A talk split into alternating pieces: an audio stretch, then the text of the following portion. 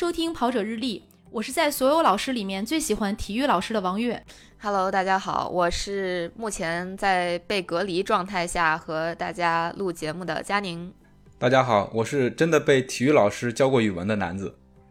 大家好，我是又可以教地理，又可以教体育，又可以教音乐，又可以教舞蹈的体育老师刘萌。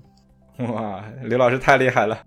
欢迎刘老师。我跟着你们这个定语还可以吗？有点凡尔赛。太厉害了，刘老师。相当行，相当行。刘老师真的在学校教这么多科目吗？呃，对我，我为什么说我能教地理？是我还真的在学校里边教过地理啊！你看看是吧？是因为我刚工作那一年呢，因为是在一个农村校，一个农村的中学，正好那一年呢，他们学校只有一个地理老师，那个老师呢，她怀孕了，休一年产假，所以呢，就临时没有人，就把我把我拉去教了一年地理，所以印象还特别深。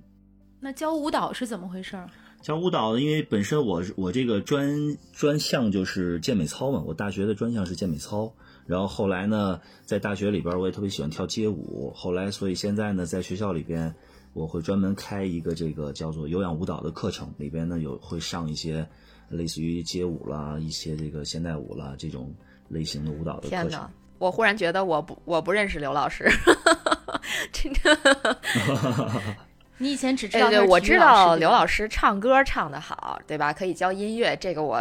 就算是知道吧。但是地理和这个怎么说？地理和这个这个还有一个什么来着？舞蹈。呃，对对对，地理和舞蹈这这两个专项，我是呃第一次听说，第一次听说。但我我也知道刘，对我也知道刘老师大学的时候专项是健美操啊，但是我没有跟那个舞蹈联系起来，我觉得还是有点不同啊。啊，因为现在健美操它本身就是就是形体类的课程嘛。嗯嗯嗯，对对对，嗯、我我大学也选修过健美操，然后就是考的一塌糊涂。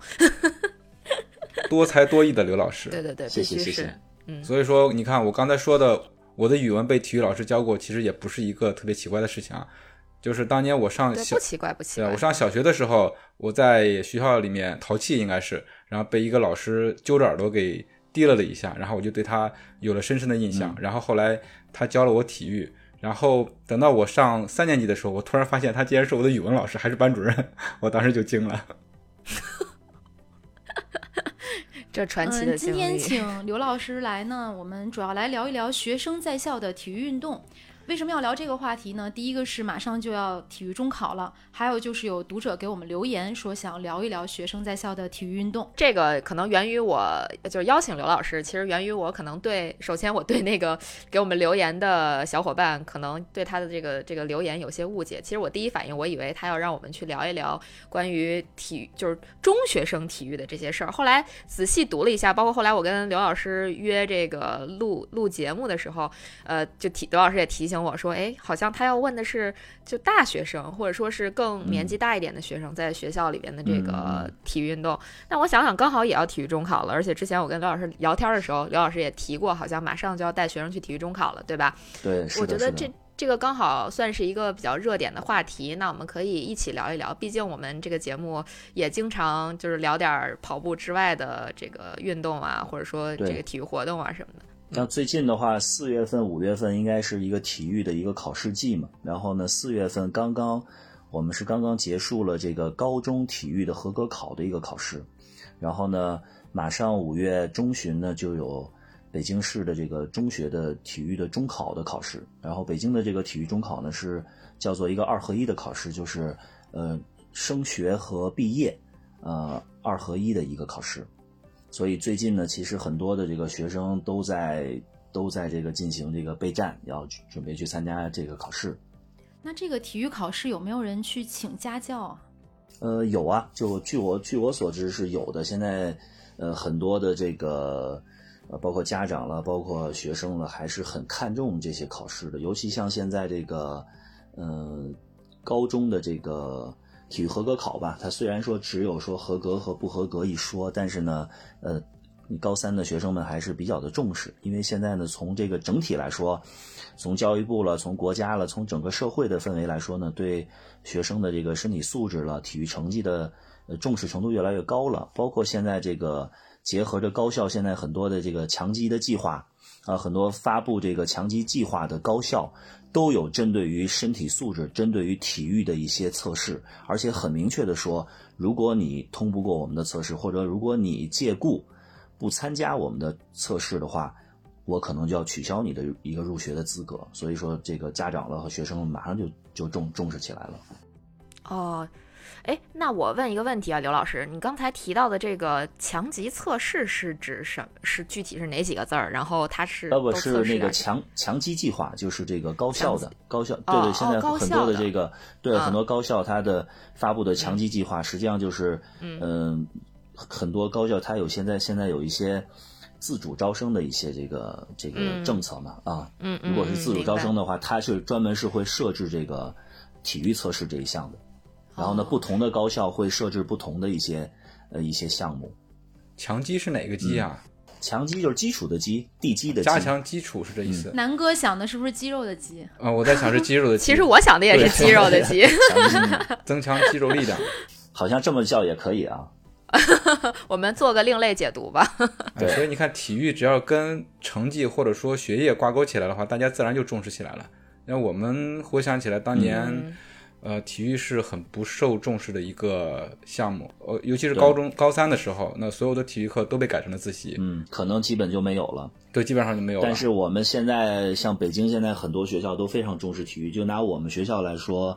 呃，北京中学来说，现在呢，所有的高中生都是每天一节体育课，包括高三的学生都是每天一节体育课，每天都有到现在这好幸福太幸福了，实在是太幸福了。因为从这个教育部的规定来说，实际上高中生是每周只需要上两节体育课就可以了。啊，但是我们是从这个从一三年开始就是每天一节体育课，而且去年呃去年年底的时候，北京市政府联合北京市教委发了一个呃一个关于北京市的一个学校体育的一个二十条，这里边就明确的规定了北京市所有的学校必须要对针对于体育课要增加课时。高中呢，他给了一个范围，就是三到五节课，那么就说明呃至少你要加一节课。就有些，基本上所有的学校不都是两节课吗？如果加到三到五节课的话，你至少也要加一节课。如果条件，还有一句话就是鼓励每天一节。如果说你有有一定的条件的话，最好是加到每天一节。那现在就是体育课都是些什么内容呢？初中也好，高中也好，大概是都会上一些什么样的内容？初中和高中呢，其实根据他们的这个年龄的呃这个特点嘛，因为初中生来说，他还有一个体育的中考，像北京来说，体育中考会占到四十分，所以呢，会有一部分一部分的比重肯定是围绕着这个体育中考的备战，怎么样去拿到这个分数去上的内容，比如说球类，北京的市的这个体育中考现在是有十分的过程性的考核的分数，然后呢，还有三十分呢是在初三的时候呢进行一个现场的考试，所以说，呃，基本上从初一开始一直到初三毕业，这贯通这三年，你基本上都要围绕着这个，呃，这个体育中考以及体质健康测试相关的内容去去上，呃，包包含了球类、体操类、田径类、体能类，基本上涵盖的还是很很全面的。我是想问，这四十分，刚才刘老师说有三十分是现场考试，那也就是说，我对，是的们，即即将要开始的这个体育中考是去获得这三十分，对吗？对对对对，呃，之前的十分呢，已经是嗯通过从初一开始到初三的第一个学期，一共五个学期，呃，嗯平均它每个学期都有一定的这个分数的比重。呃，啊，有的哦有的学期是一点六分，有的学期是二点六分，因为它是那个比重是不一样的，但是加起来这五个学期是十分。啊，划分的还挺细的。对对对对很细啊、它就是说要落实到每个学期，呃，对于学生们来说，每个学期你都要重视，都要认真，否则的话你，你每个学期都有可能会丢分嘛。哎，对，这其实也就规避了学生临时抱佛脚的这样一个状况。对对对，包括它是很细的，对于你的，对于你的这个身体的呃呃素质了，对于你的这个体能的要求了，技术的要求，包括对于你的这个考勤的要求，你的课堂表现都有一定的这个呃评价。啊，哎，那我有一个问题，刚才李老师说他们学校每周有五节体育课，我们刚才都有一片叫好嘛，觉得特别好。但是学生中间有很多喜欢体育的，也有一些不喜欢体育的，或者说天生体育就挺差的人。那这样的话，对他们来说是不是会有一些压力呢？我觉得整体来说还好，因为我们学校属于在体育方面还有很多的大胆的尝试，一些这个一些新的一些举措。整体来说，同学们对这个体育课还是。持非常欢迎的一个态度，然后整体来说，现在也都，呃，喜欢体育的孩子也是越来越多了。呃，就首先我们在高中来说，现在高中呢是，呃，提倡是叫做选项教学嘛，因为到了高中生这个年龄，十六岁到十九岁这三年的这个阶段呢，其实他们有很多的这个思想也比较的成熟了，有自己的很多的。呃，喜好对吧？有自己的选择，对，有自己的这个对于体育的认识，所以呢，基本上高中是提供给他们一种选项的教学。比如说，呃，我们开设了这个足球、篮球，像这个体体育舞蹈、健美操，呃呃，包括传统体育方面的这个呃柔力球、舞龙舞狮，还有这个散打，对这些项目呢，就是供他们来选择嘛。供他们来选择的话，大家，呃，有一个选择的基础上，基本上还是会比较喜欢的。我我插一句话，我就听刘老师说的这些体育课的这个项目，我感觉跟我在学大学里边选的差不多呀。哎，对，现在其实高中的体育课已经是跟大学已经是基本上算是一个无缝的衔接了，因为高校现在的体育课也是以这个选项教学。为主导来开设的，对我觉得这个就特别丰富，因为其实本来我刚才想炫耀一下，我说我上高中的时候，其实我们学校已经在开展这个所谓的选项教学了，就在体育课这个方面。对，但是我们当时的选择就比较少，就大家可以选那个足球、排球、羽毛球、篮球，然后包括田径，就是就是平时我们在这个日常生对日常生活中可以。呃，嗨，对对对对对，就马马术正经真没有，但是我们学校，对我我高中那个学校，它算是一个我觉得叫体育传统校，应该不为过吧？因为它那就我那个高中的学校，它应该在整个内蒙古自治区都是就是足球强队。对，这个其实。呃，现在来说，教育界其实公认的一个理念，现在就是说，看你这个学校体育课你能开出多少项目，实际上就从侧边证明了你这个学校的实力。首先，你要开这个项目，你得需要相关的师资吧，你得有能教这个项目的老师，对吧？或者你或者你外聘这个教练来，呃也罢。呃，同时呢，你还要具备开展这个项目的这些所有的硬件的条件，你的场地，对吧？你的器材。呃，等等。同时，如果你在这种情况下，一个学校能把这个项目开展的非常的多，开设非常多的项目，那说明你这个学校首先它的理念是很先进的，然后呢对体育是很重视的，啊，其次呢是比较有实力的。嗯，呃，所以说明你那会儿上的这个高校还是呃，这个高中还是很厉害的一个学校。对对对，我们我就是那个不夸张的说，我们学校应该原来就是全内蒙最好的学校，哎，加个之一吧，加个之一吧。对，确实是，就是当时我觉得上高中可以选体育课是一个很酷的事儿。我不知道现在是是不是还是这样啊？对，但是我觉得当时真特别酷。现在应该是大多数的高中应该都是这种形式了。当然还还有一些可能条件没达到的，或者说呃一些这个外地的学校可能对对对，还是会有不一样的这个这个形式。但是北京来说，现在还整体是不错的，令人羡慕，令人羡慕。嗯，回想到我我上我上中学的时候，体育课我特别期待的就是。呃，一开始先排队嘛，报数，然后热个身。我我最期待老师说的一句话就是“男生踢足球去吧”，然后就不管我们了。这就是传统的体育课，传统的这个体育教学就是叫做一个哨子两个球，老师学生都自由。啊，我很开心啊。对，带你热身完了，然后给，但是这个情况呢，呃，可能一些男生，一部分男生在这个过程当中也是能够得到一些锻炼的，但是可能很多女孩来说，高中的女孩来说，对他们就不知道干啥，机会就比较少了。对，对，对，对。其实呢，适合高中女孩的项目很多呀，就比如说排球啦、健美操啦，对吧？嗯，一些体育舞蹈啦，甚至说这个篮球、足球，他们也都是可以玩的。这些其实这些体育项目是没有。很清晰的这种性别界限的，嗯嗯，只要你给他提供这些资源，然后给他给他提供这足够的机会，让他去尝试，其实很多女孩玩起来也也非常好。对我，但是我觉得女孩子一样可以玩足球、篮球、排球，对吧？对，当然可以了，对吧？我们我们学校就是足球联赛、篮球联赛的时候，是必须女生是必须要上场的，是的吧？不能说啊，不能说就是只有男生在玩，女生必须要，参与进来是的是的。，嗯嗯，对啊对啊，对，专业层面上，女子的各种项目都比男子要强得多嘛。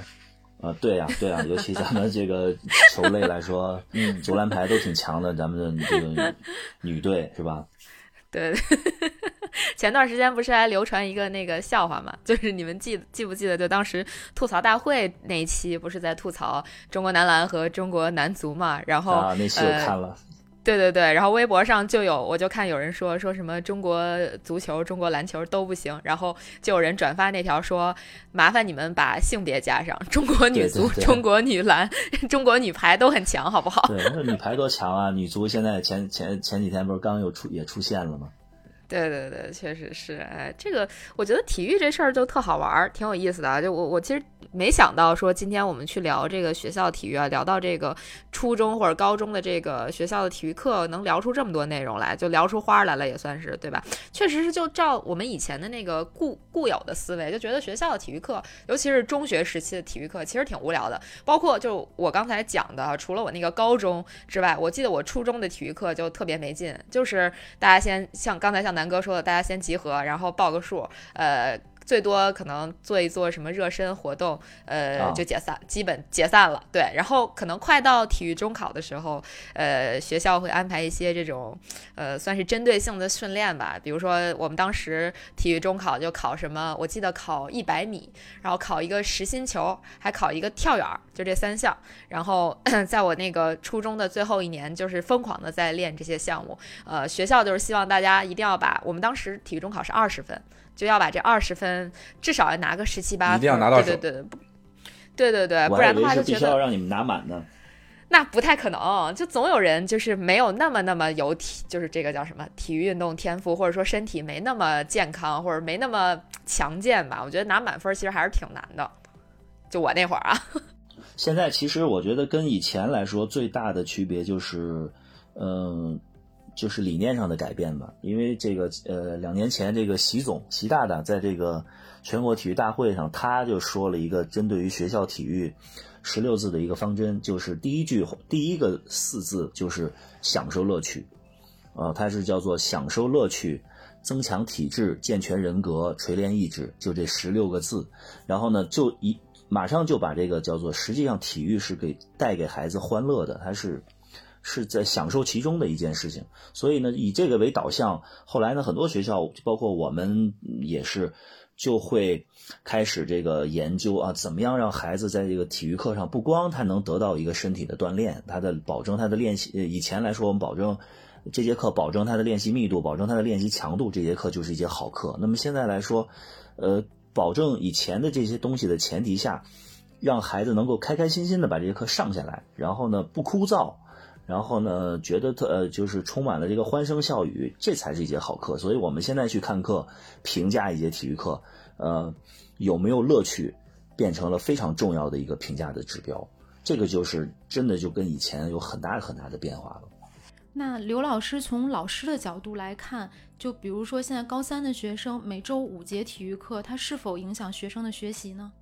呃，我觉得是不影响的，因为我们学学校的学生就是他非常的喜欢，因为到了高三之后，他的学习压力那么大，他的精神压力也很大，其实他一定需要一个出口。那么每天给他一节呃四十多分钟或一个小时，加上课间操的时间，就每天给他一个小时的时间，让他去发泄他的这种压力情绪，然后呢各种，同时呢还保证他的这个良好的。身体的这个身体素质，对吧？保证他的体能，让他在这个非常紧张的这种备考的情况下，还有一个非常好的状态，其实是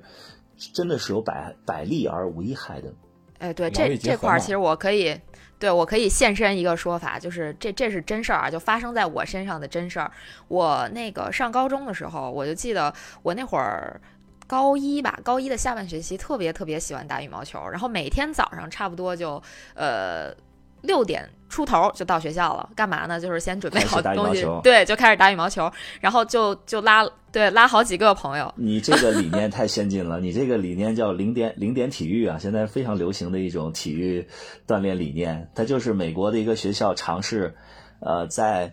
早上的第一节课就上体育，这是就是美国的一个学校，它是美国的一个学区，就是有一个负责人。他那一片的大概有呃十几所、二十多所小呃学校都是这样，就是早上第一节课就上体育，然后呢，呃，也是专门有跟进的专业的团队是做研究的。那么最后他研究出得出的结论就是，呃，在上文化课之前，先做一些运动之后呢，对学生的这个大脑神经的这种刺激，然后呢，他的这个精神状态的调动是有非常好的效果，因为它是对比，就是他们这些学校在干这个事儿的时候呢，其他的学校。呃，就是还是像传统的那种体育课放在下午去上，有一个长时间的一个追踪和对比，最后出来的效果还真的不错，所以他们总结出来叫做零点体育，体育就是对，就是早上第一节课上体上体育，对，包括现在我知道的，北京现在也有一些学校已经开始，呃就是采用这种零点体育的方式了。哎，其实其实我刚才还没讲完啊，就我其实没说完，我我这个刘老师说的这个这个零点体育的这个理论，可能就是我我我提供的这个就是一个案例，就算是一个特别正面的案例，对，实际因为上当时没有人、没有老师引导你，也没有家长引导你，对自己去，因为自己的兴兴趣把你引导那儿到那儿之后，然后呢，其实你看，我我我知道你想说的是，一点儿也没影响你的学习，你还考不仅。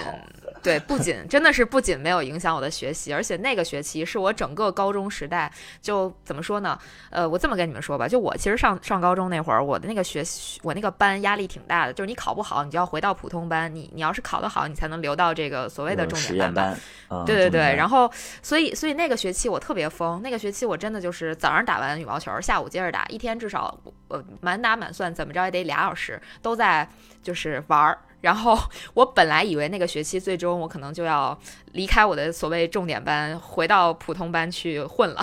没想到我那个学期最后应该大概考了年级十几名吧，就就是。就不能叫超常发挥，就是超出了我的预期。我觉得我不可能考那么好，我觉得我肯定完蛋了，因为我天天玩呀。但是，对最后最后的结果真的是太好了，呃，很可惜没有坚持下去，不然的话我可能也，对对对，就就就就可能走职业体育的道路了。你这你这个是体育是一方面，关键是你脑子聪明是是更重要的一方面。呃不不，我就不真不太聪明，可能是体育还是体育比较好。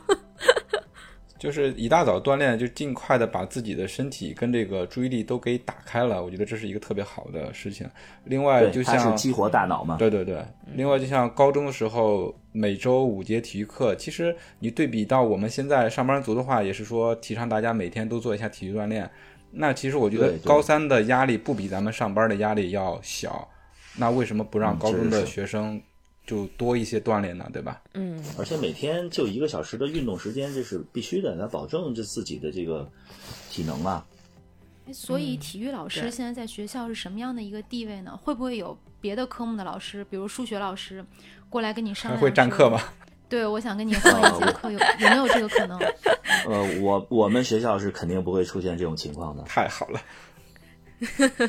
感觉月姐是遭受过这种。一定是这个，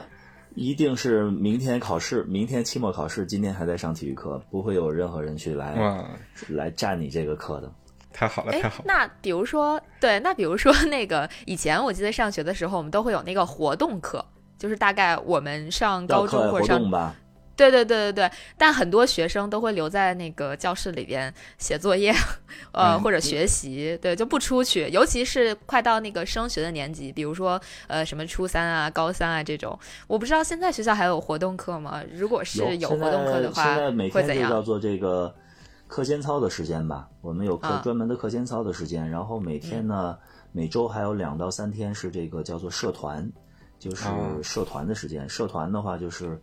呃，大家自己也是去选择，根据自己的兴趣去选择，有体育类的，有这个艺术类的，有科技类的，呃，什么生活类的都都会有。就是学生们给他一个更、更这个一个拓展的一个空间吧。嗯然后课间操呢，我们呃，结合着对，其实你们这个节目是个聊跑步的节目，对吧？嗯我们没有那么大众体育其实就是泛体育也在聊，对。正好说这个是今天我觉得应该是跟我们学校体育更更结合的，就是跑步。其实我们学校是有点效仿着这个清华大学，清华大学它的这个体育理念不叫无体育不清华嘛？然后呢，它有一个校内的强制跑步的这么一个一个政策，就是一个措施，就是说每个学生呃每个学期必须要完成多少多少的跑量，然后用手机去记录。然后呢，每天晚上到一个时间段的时候呢，所有的自习室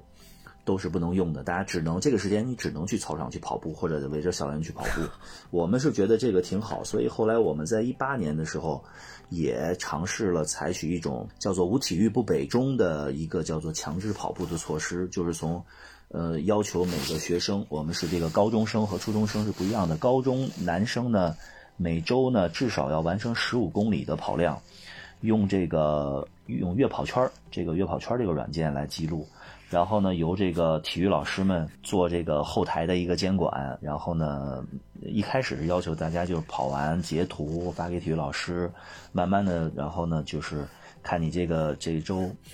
跑量够没够啊，这个月跑量够没够。那么经过这么一段尝试呢，一年多吧，不到两年的尝试，其实还是挺成功的。就现在来说，我们学校很多的。呃，当然不是所有的人啊，但是有一部分的同学现在通过这个活动已经喜欢上跑步了，爱上跑步了。现在跑的最多的一个孩子已经是小三千公里，从二零一八年十一月开始到现在，两年半的时间。两年，哇一个中学生嗯，三千公里的跑量很厉害了。然后呢，还有两千多跑量多公里。比我多，比我多，可以推荐他月跑圈打开我的那个声音。好 啊，月跑圈有你的配音是吗？对对，月亮姐姐就是我。好的。哎呦天哪，这段广告太多了，请月跑圈那个看看看一下，听一下，然后把广告费打给我们呗。嗯，我们的账号是嗯 然后现在我们就变成呃，之前叫做强制跑步，现在我们呃进步了，叫做这个这个强制跑步的一个二点零的措施，叫做北京中学精英跑者这么一个计划，就是奖励，就是奖励这些同学们在这个呃呃，在这个高三毕业之前，如果你的跑量累计跑量达到一千公里，学校就会给你发一个精英跑者的奖牌。我们这个奖牌是专门找人去设计的，就像马拉松的那种完赛奖牌一样。哦，然后呢，呃，很精致。然后呢，就对于学生一种正向的鼓励和引导嘛。因为确实跑步这个、这个事情，呃呃，从强制到慢慢的转向一种正向的引导，就让同学们主动的、自发的去去锻炼。其实真正我理解的学校体育，就真的不是说。在学校这几年，在体育课上，老师让你怎么练你就怎么练，然后呢，一点不动脑筋的，然后一点没有参与感的。其实真正是想在这几年让培养着同学们对跑步或者说对其他的项目有真正自己的兴趣，哎，对，真正说离开了离开了学校，他还会拿起手机出去跑步。这个我才叫，我觉得才叫做叫做学校体育工作者最大的成功，实际上是是是是是这是这样的。其实是养成一种运动的习惯，是不是？没错，没错，对终身体育叫终身体育理念的一种一种这个培养吧。嗯，我觉得这个特别重要，也特别好。你像我们很多人，呃，平时喜欢跑步、喜欢锻炼，主要还是之前上学的时候有这么一个乐趣，有这么一个习惯的养成吧。即使不在学校里面，没有别人去督促，也会去锻炼。但是我有一个疑问，哎，刘老师，就是现在学生上学都可以带手机吗？就这个我是可以带的，啊，但是学校也不管吗？但是这个学期，呃，我不知道你们关关没关注新闻。这个就是在过年前的时候，教育部不是发了一个文吗？叫做禁止手机进校园的这么一个文儿啊、也不是说禁止吧，就实际上要加强对于青呃未成年人呃使用手机的一种控制，因为确实手机它它真的是双刃剑，它可以带来很多好的方面，对吧？各种资讯带来生活的方便，但是呢，对于未成年人来说，它里边也藏着很多的诱惑，就很多孩子喜欢拿着玩游戏啦，或者说聊微信啦、刷朋友圈儿，这个就是确确实是会牵扯他的精力。所以我们现在呢，基本就是对于跑步的孩子，就是呃学校专门是专门做了这种叫存手机的这种柜子，就是像这个多宝格一样的有机玻璃透明的这种柜子。这个每个每一个每一个孩子的手机呢，都有一个它的这个小柜子放进去。这个柜子呢，还后边还有一个 USB 接口，它还能充电。然后呢，啊，跑步的时候你就拿出来去跑，跑完你就把它放回去。等上了课了，老师在走廊里边，但这个柜子都是在每个教室的门口那个走廊的窗台上，就是老师会上课的时候一看，哎，因为它是。多宝格的这个有机玻璃透明的嘛，所以里边哪一格没有手机，就一眼就看见了。哇塞！所以能看到，这个好高级。教育工作者真的是煞费苦心哈。呃，对对对对，确实是要要要想很多的想很多的办法。这太有意思了。所以刘老师在上体育课的时候，还有什么像这样的小故事吗？可以跟我们分享。体育课的小故事其实很多吧，就是一些叫做案例吧，就是。呃，关于运动的，关于一些项目，呃，自己也是一个学习的过程嘛，就是呃，更多的就是在教学的过程当中自己去琢磨，然后呢，跟同学们多去沟通啊，或者说看看哪哪种方式他们会更接受、更喜欢，哪种方式呢是比较这个他们不愿意做的，但是这个东西也是一个磨合的过程。你像体育运动，它毕竟是一种磨练人意志的。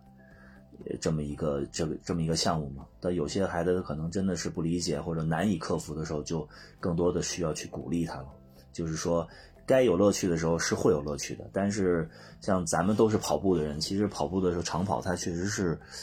是会有枯燥的一面，有孤独的那一面，也需要他们去适应吧。我觉得不是的，不是要听这种官方的话，我们是要听有意思的故事。有意思的什么故事呢？我就想问刘老师一个问题，就是有没有发现过那种体育特别好的孩子？就比如说他跑步跑得特别好。有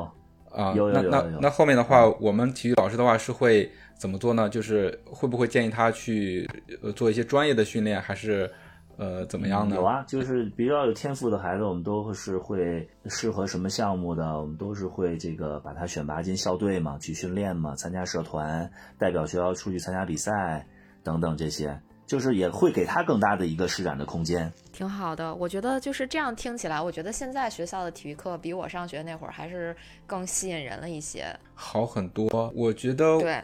相比之下，我当年上学的时候，就是如果说你特别喜欢一个东西，或者说你特别有天赋的话，就没有那种，也可能跟地方有关系吧，没有没有那种再往上去的通道。就比如说，我有几个小伙伴就特别喜欢踢足球，然后踢的也确实非常好，但是就没有老师会去。培养他，或者说指引他，你怎么去走？对职业化这种道路。对，但是现在的话，可能这种通路会多很多，而且大家都会，嗯，觉得这不是一个不务正业的事儿。因为以前踢球的话，呃，或者说是你你你跑步什么的，大家都觉得你是不务正业的一个事儿。你你为什么不去做作业啊，去上课啊什么的？没错，就像咱们现在这两年，咱们国家现在也开始强调体教融合嘛。实际上，体教融合。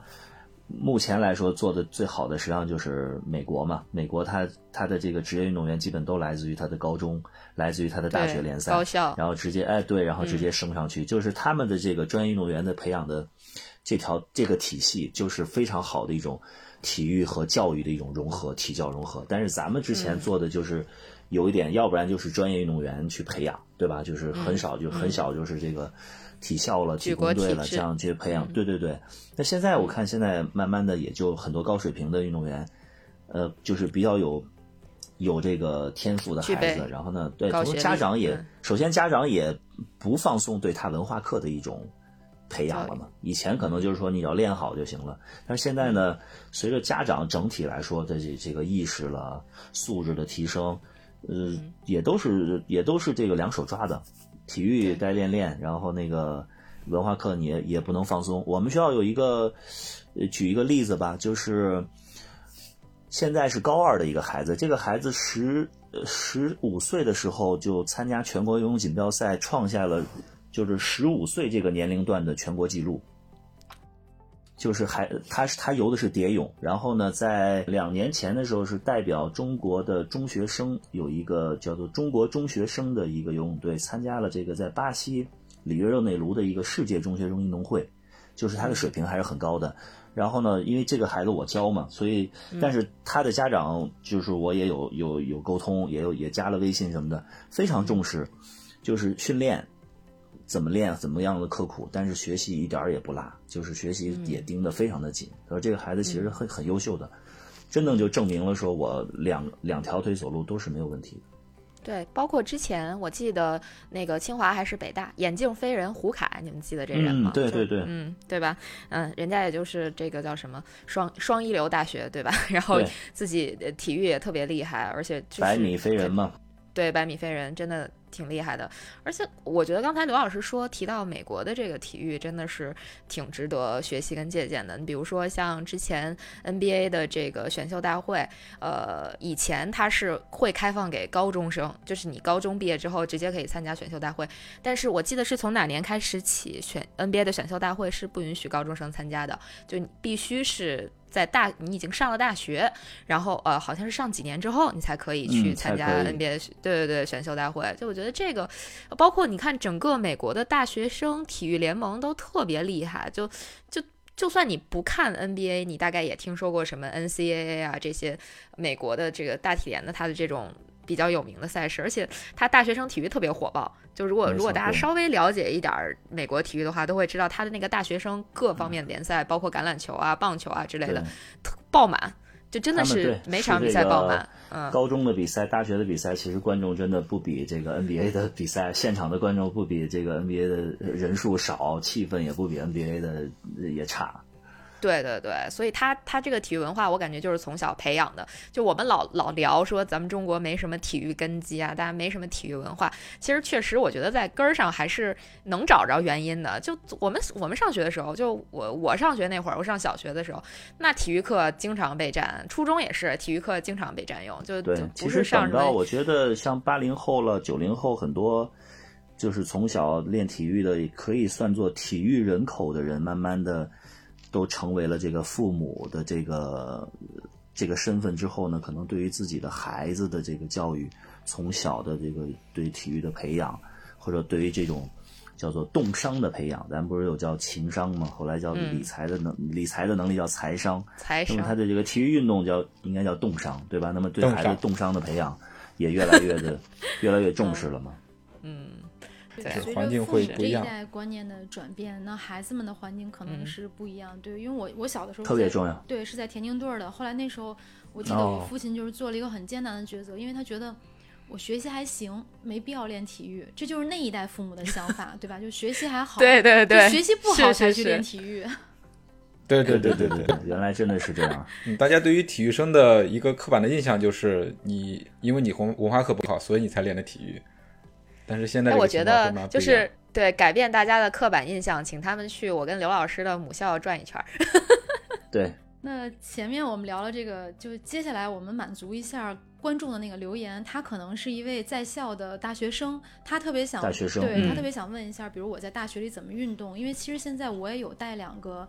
北京传媒大学的实习生，他们也会问我，比如今天我的那个实习生他就跟我说，他说今天早晨我出去跑了二点五公里，但是我膝盖有点疼，因为他之前看我会周末会出去跑个比赛嘛，他也想就是自己练一练跑步，然后之后希望自己也能完成一个半程马拉松。那么我们给在校的大学生一些运动上的建议。嗯，好，我觉得其实跑步，呃，就是运动一定是要全面。就是从我个人来说啊，我自己就是呃会跑步，结合着健身做一些抗阻力的训练、力量的训练，同时呢，我还要做一些平时还要做一些这个呃。呃，技术项目类的训练，比如我每周会打一次羽毛球，打一次网球，然后呢，每周还会去跳跳舞。其实就是锻炼一定是一个全面的，不光你要练你的心肺的耐力，你还要练你的肌肉的力量，练你的柔韧性，练你的灵敏，练你的协调性，练你的爆发力，练你的反应。就是这些呢，应该是同步去进行的。比如说跑步呢，当然跑步是一个人的体能的基础，每天我们应该去坚持。呃，但是你要注意相关的，就是比如说这个孩子说他，有些人说他跑了跑一跑膝盖就疼了，那有可能他的这个相关的储备不够，比如说是核心力量可能不太够，那么就需要先做好核心力量的训练，在跑步的时候呢，你的身体呢减少更多的不必要的这种扭动，然后带来伤害。然后呢，你的这个跑步的呃能效也会更高一些。还有呢，相关来说，我们的呃下肢的力量也是要具备的，比如说我们的股四头肌，我们的这个腘绳肌的力量、小腿肌肉群的力量，呃，加强了之后呢，自然在跑步的时候会分散很多，就是施加到膝盖上的这种冲击力，可能就会好很多。所以我觉得是，反正我给大家的建议就是一定要全面，就是也不能不能只跑步，我们还要做一些相关的一些其他的训练。这样的话，让我们的这个整个的机体的发展才会是一个均衡的。嗯，对对，总结起来，其实就是在大学里面你就动起来就好了。而且我觉得大学里面你有大把的时间去做锻炼，不要把这些时间都投入在比如打游戏啊。或者说在宿舍里待着这种，而且就像刚才刘老师说的，有很多伤病的问题。我觉得，因为大学里面学习的话，主要靠自己去钻研、去找一些资料来学嘛。也是一个呃基本的能力吧。那你可以完全通过这样一个机会，自己去找书，去找各种各样的知识，去学习怎么避免这样一个东西。尤其现在网络这么发达，对网络这么发达，资源这么多，其实你在做运动之前，我觉得还是要做更多的一些了解，对这个运动项目了，对你所从事的这个这个运动的项目它的特点，然后做一些了解。这样的话。才，因为其实体育不管什么跑步了还是其他运动，它也是讲究科学的。其实不能说上来就蛮干，对吧？那肯定是容易受伤。对，就之前我们一直在聊一个问题，就说啊，那个跑步是什么最简单的运动啊？什么你有双鞋你就能跑啊，对吧？其实这个理论咱们说过好多回了，就。这个理论是应该是有问题的。其实跑步并不简单，它不是说你你你长了腿长了脚你就能跑。那其实前期还是要做一些准备工作的，还是要做一些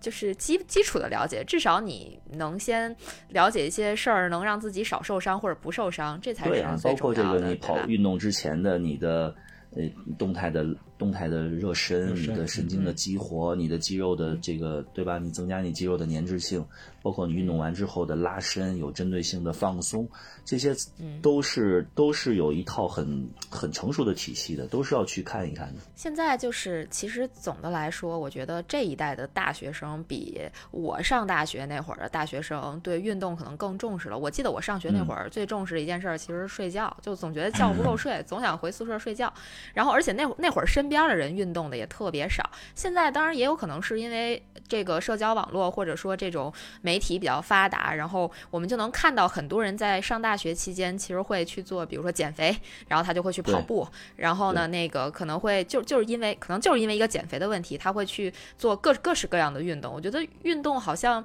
现在基本上就是呃。百分之九十以上的人都在接触，或者说都在动，就包括呃，因为我现在被隔离嘛，然后我天天就拿着那个 iPad、B 站上看个什么帕梅拉什么的那个这这囚徒健身，直接跟着练，然后我就发现这个弹幕里其实我觉得特别多人都是那个在校学生，然后就是什么在宿舍拿一瑜伽垫啊什么的就就练上了。我觉得我那会儿上学可真没这样，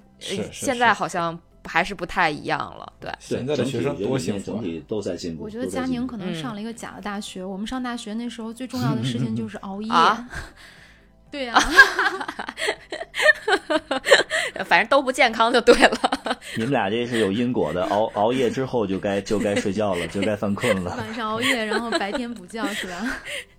啊，对，就是不运动。那关于在学校里的运动，我们就先聊到这儿，进入到今天的推荐时间。那请刘老师来给我们推荐点儿。好的，呃，我在今天呢给大家推荐一个，其实是我我看完之后觉得还不错的一部电影。然后呢，我给我们的学生也都分享过这部电影，叫做呃《麦克法兰》。这是一部关于就是学校里边跑步，用跑步来改变孩子的人生，改变他对人生的看法的一部电影。然后呢，男主角是。凯文科斯特纳，呃，对对对对，没错，佳宁也看过，对吧？凯文科斯特纳，我我知道这个电影，对，还蛮有名的，就是与狼共舞的这个男主角。没错，因为这个片儿应该是在，就是因为经常会看一些榜单嘛，就在推荐的那个体育电影里面，它应该是呃比较有名的一部，但是我一直还没有机会看。对，还是很不错的。它不是说那种很不像很多这种这种体育电影，它有很激情、很燃的那一面，就让你看得热血沸腾。这个呢，倒它是娓娓道来，但是呢，还看完之后会会让人有很多的思考。嗯，感谢刘老师的推荐。那大家有时间可以上网搜索一下这部电影。那我们今天的节目就到这里了，感谢大家的收听。如果你觉得有料有趣，赶快订阅我们的节目，同时推荐搜索关注“跑者日历”微信公众号、服务号以及小程序，更多精彩内容等你发现。谢谢刘老师，谢谢刘老师，再见。好，再见，主持人，再见。